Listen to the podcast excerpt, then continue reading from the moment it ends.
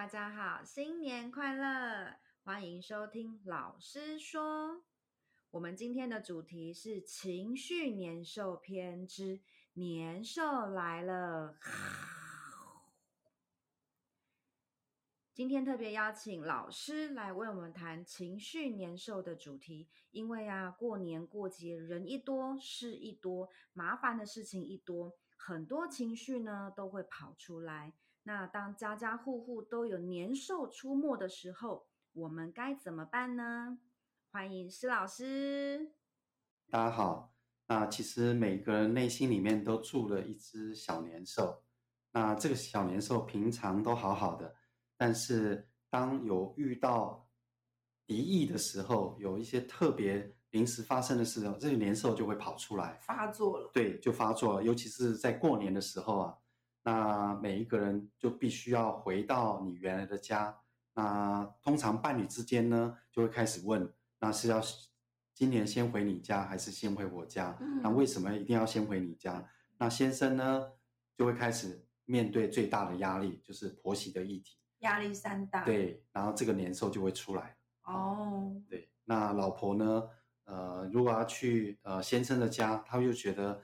哇，好多的事情都是他来做，他的情绪，这个年兽又跑出来了。对啊，对好难为哦。对，红包到底要包多少？多大包？对，然后什么时候去，什么时候回来？光这个时候还没有去之前，这两只年兽就已经开始打起来。先打一架吗？那有的年兽是不想要去面对啊、呃，回家的时候面对兄弟姐妹啊、呃，因为啊、呃，这次有个朋友分享，今年吃年夜饭的时候。姐姐没有回来，哇，大家好开心！今天吃年夜饭，哦、吃的很快乐，因为姐姐是家里面情绪的根源，她总是批评东批评西，弄得大家都很不舒服。那所有的年兽全部都会跑出来。哇、嗯，那另外一个朋友他分享的是，他不想要再去看到弟弟，因为弟弟已经宅在家很多年了。嗯，那家里面又不整理，然后弄得很不整洁，所以他想到回家他就很不舒服。那弟弟的情绪又非常负面，又没办法改变。所以每一次想到这个，他就很难过。但是妈妈一直希望他回去，他常常在这个两难之间，会很拉扯。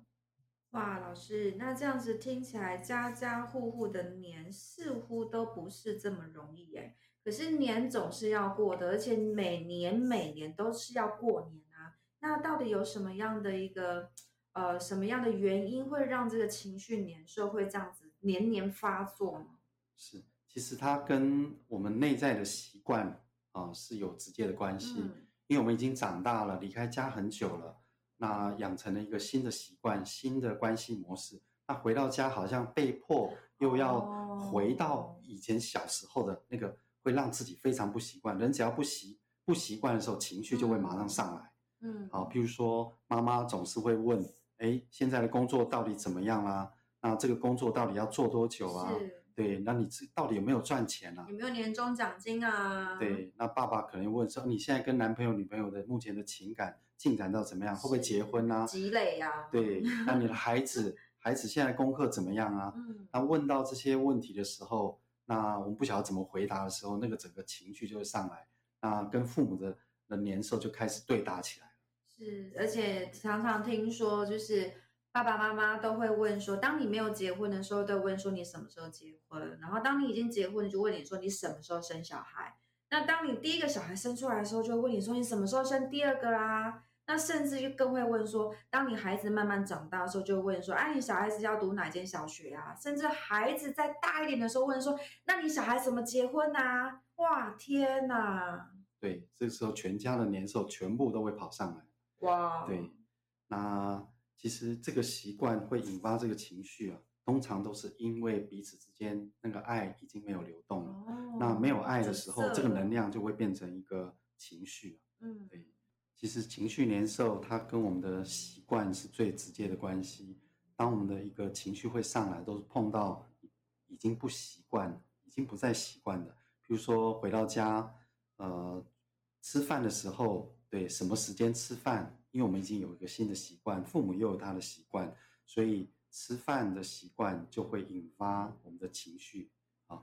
然后吃完饭谁洗碗啊，就开始呃公不公平，这又跟小时候是否得到公平是有关。嗯、是。那或者说好，那就不要在家吃饭，出去吃。嗯。那出去吃去哪吃？大家的口味又不一样啊，吃完谁付钱啊？这个时候可能情绪又上来了啊。包括在家里面呃睡觉要几点睡啊？几点起床？那这个可能父母都有意见。那你也有你的习惯，啊，比如说可能上厕所的时间，可能如果厕所不够的时候，大家在那边等的时候，情绪就会上来了。那要不要跟着父母去拜年？啊，这个时候大家引发这个情绪就会非常非常的多。各位，你有没有想过，你在过年的时候这么长的时间，你有跟你的父母可以坐下来好好的谈一个小时的时间吗？哦，一个小时，哎，对，这个你已经没有办法了。那或是在回家的过年期间，你有办法跟父母相处一整天，但是不会有任何你想要去评断父母，或是没有任何的情绪上来吗？一整天。对，那这个背后真正的原因是什么呢？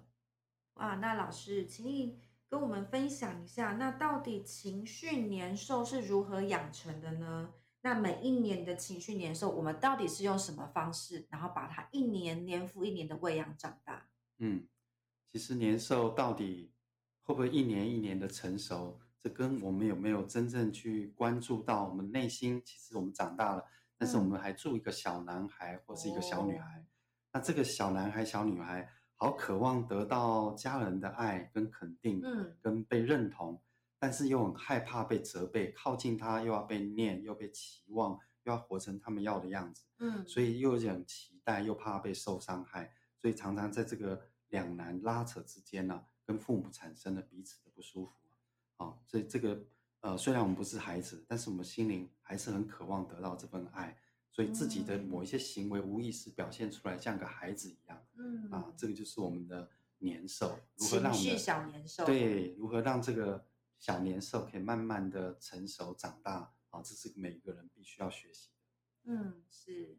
那老师，那我们就要请教你一个问题。那如果说我们的小年兽，它是一年一年这样子被我们喂养长大的，那有没有有一个方法，有一个专治情绪年兽的一个特效药，让我们可以用很简单的方式，很轻松的方式，然后可以顺其自然、自然的方式，让这个年兽可以跟我们和平相处呢？嗯，很好。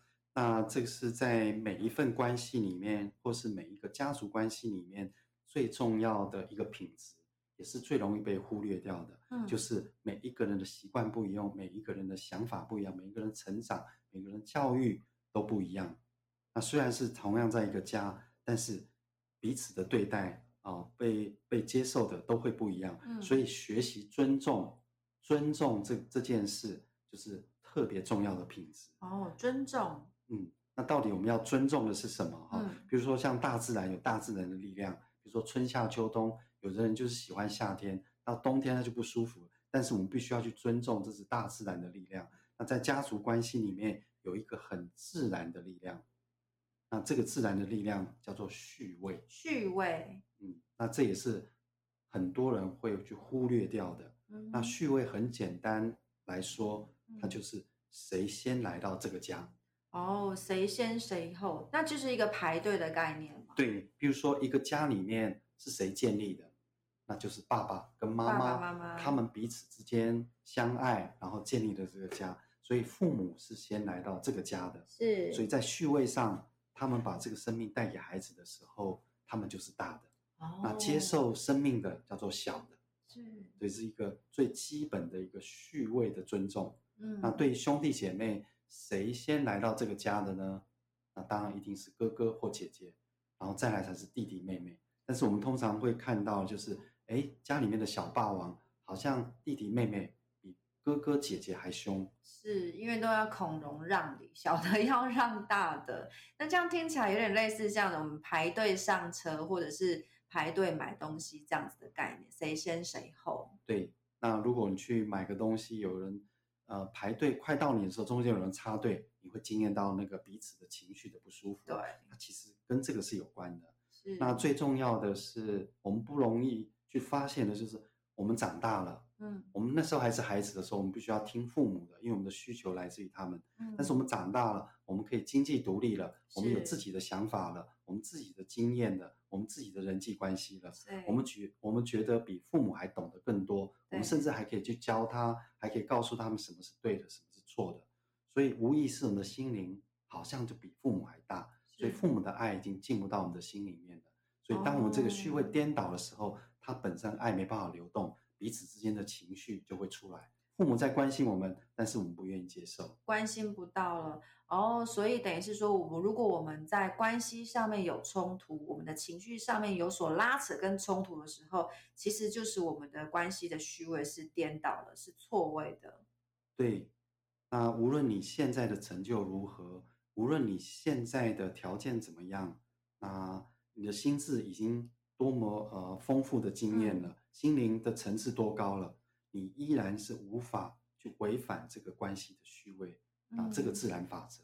当我们可以再次的回到一个孩子的位置，去尊重父母，他们是大的时候，你发现这个爱彼此就流动了。你可以尊重哥哥姐姐，他们是先拿这个这个家，你尊重这个位置的时候，发现彼此之间兄弟兄弟之间啊姐妹之间的爱也开始流动。嗯，太好了。那老师这样听起来，我在关系里面只要做到一个尊重，然后把一个爱的虚位，把正确虚位还到我们在家族里面的关系里面，这样听起来应该是好处多多的，是吗？对，它好处非常多。嗯，那第一个在我们的工作上，我们能够把这样的一个呃尊重序位的学习带到你的职场上的时候，哦，工作上，对，那你跟你的主管的冲突就会变少了。嗯你跟你的同事之间彼此支持的力量就会变多了。嗯、那你跟你的部属之间，你知道我们应该要承担的责任是什么，所以它的效能就会提高，不会掉在彼此大家都在那个情绪的状态里面。是哦，这样听起来也是一样，好像跟家也是一样，有对上的关系，有平行的关系，有对下的关系。嗯，我觉得还有一个很棒的好处，就是你在你的伴侣跟你的伴侣之间、哦、啊，那份关系的那个平衡。你不用再用父母的模式，好像要牺牲的部分，或是要去掌控对方，或是要去拯救对方而得到爱。所以尊重序位在伴侣关系的好处非常的多。哇，那这个 CP 值超大的耶。嗯，那我觉得最后有一个最最大的好处，就是当我们可以开始尊重这个序位的时候，你会慢慢从。父母的期望当中，去活出一个你真心喜欢的自己，哦、你不需要再证明了，对，你也不需要去满足他们的期望了。哇，这样好累哦。对，那你开始建立自己一个快乐幸福的人生。Yes，谢谢老师为我们带来这么精彩的过年情绪甩锅篇之年兽的特辑。那也非常欢迎朋友们呢，有兴趣想要深入了解情绪以及人间关系的整理。可以报名如意中心的情绪清理工作坊，或者是情绪释放的带状的主题课。我们一个月有两个主题哟。谢谢大家收听老师说频道。